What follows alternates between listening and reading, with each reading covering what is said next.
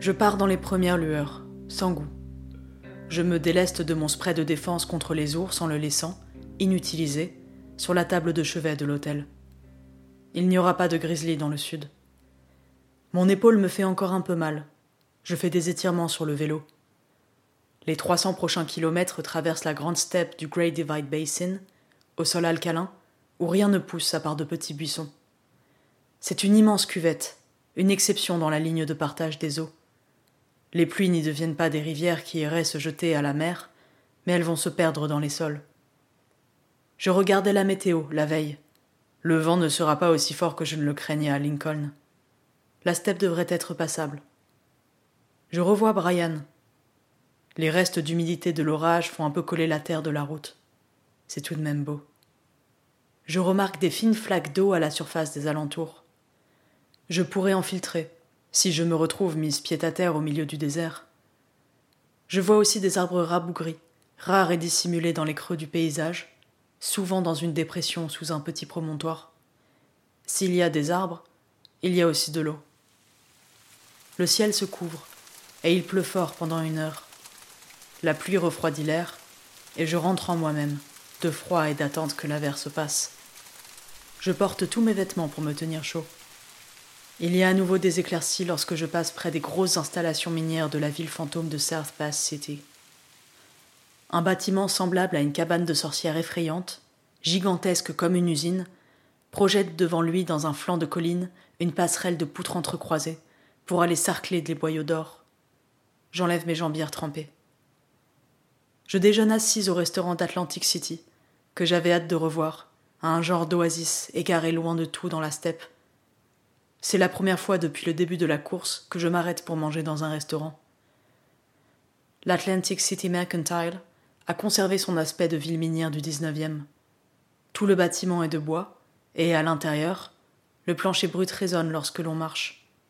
Je m'imagine, au bruit des cales de mes chaussures, entendre le battement de bottes à éperon. À table, j'enlève mes chaussures et mes chaussettes mouillées pour les sécher. Je suis rejointe par Steve et Brian. Je regarde avec attention la météo pour préparer la traversée du bassin. Nous avons parcouru 120 km depuis Pinedale, et il reste 160 km de steppe ininterrompue et inhabitée avant Wamsutter, le prochain point de ravitaillement. Le vent, il semblerait, tournera brusquement dans l'après-midi, et ne soufflera plus de flanc, mais aussi un peu de dos. Voilà enfin un élément qui virerait à notre avantage.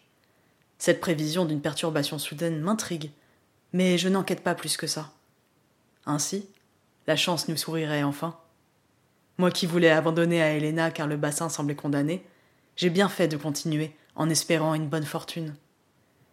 Alors que je me lève pour partir, la serveuse me dit qu'une femme a payé mon repas, avec ces mots. She told you to win. Je sors pieds nus pour la remercier du porche tandis qu'elle monte dans sa voiture. Je reprends la route avant Steve et Brian. J'ai fait le plein d'eau au restaurant et j'ai beaucoup de nourriture. Je jette un coup d'œil à l'armurerie de Wild Bill en passant, mais je ne le vois pas. L'homme tient à la fois un gîte et un magasin d'armes à feu dans le bourg. Je dois marcher dans la montée sèche à la sortie de la ville à cause du vent, puis j'entre à nouveau dans la steppe. Pour couvrir le vent, j'écoute de la G-funk et du gangster rap. Je balance quelques punchlines aux veaux noirs qui s'attardent parfois sur le bord de la route. Le ciel est caché par les nuages et la température est parfaite. Je roule bien. Au bout de deux heures, je jette un œil derrière moi et je comprends la perturbation qui causait le changement de direction de vent que j'avais vu sur la carte météo à Atlantic City. Un énorme nuage de pluie, une vague nébuleuse qui recouvre tout le ciel, vient derrière moi. Je presse le pas, en regardant régulièrement en arrière pour le surveiller. Bientôt, je vois des cumulonimbus se détacher de la masse et se former en enclume. Ce sont des orages qui naissent. Il n'y a aucun abri dans le bassin. Aucun pylône, ni arbre pour conduire la foudre au sol. Aucun bâtiment pour s'en protéger. Il n'y a aucun refuge contre l'orage, et les seules choses conductrices des dix kilomètres à la ronde sont moi, les têtes de troupeaux égarés, et de petits piquets métalliques qui parfois bordent la piste.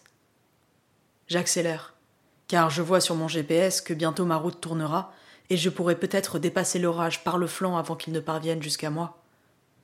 Les éclairs intra-nuages commencent à embraser le front. Je croise un homme à vélo venant du sud, qui n'a pas l'air inquiet et attend le début et la fin de l'orage debout dans le bas-côté. J'arrive à des installations de pompage de pétrole, la seule construction humaine de la zone, la seule raison de l'existence de la piste sur laquelle je me trouve. Il y a un hangar, un pick-up et un camion grue.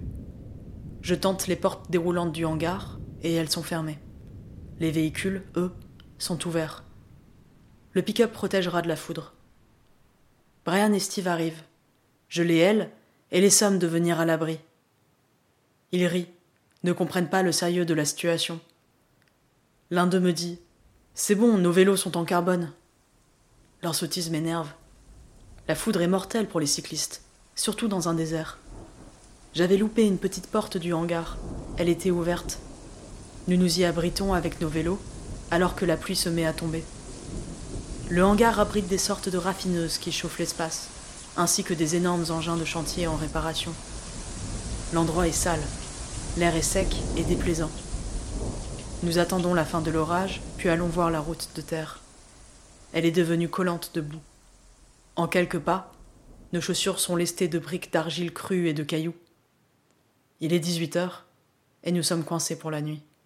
Nous discutons un peu et mangeons. Mes sandwichs au fromage sont moites de la pluie du matin. Je me rends compte que nous devons maintenant être proches de la moitié du parcours, au kilomètre 2200, ici, au milieu de la steppe, dans un hangar sale. J'ai encore beaucoup d'eau. Steve et Brian en filtrent un peu d'une bouteille qu'ils trouvent je ne sais où. Nous allons nous coucher à 20 heures, sur une plateforme aménagée dans un coin du hangar sur laquelle il y a un matelas sale et plein de poils de chien. Brian n'a pas de couchage, seulement une petite couverture. Je dors peu et mal. J'ai trop chaud. L'air rêche me brûle la gorge. Je fais des cauchemars, réveillé sans cesse par des accès de toux dus à l'air sec et poussiéreux.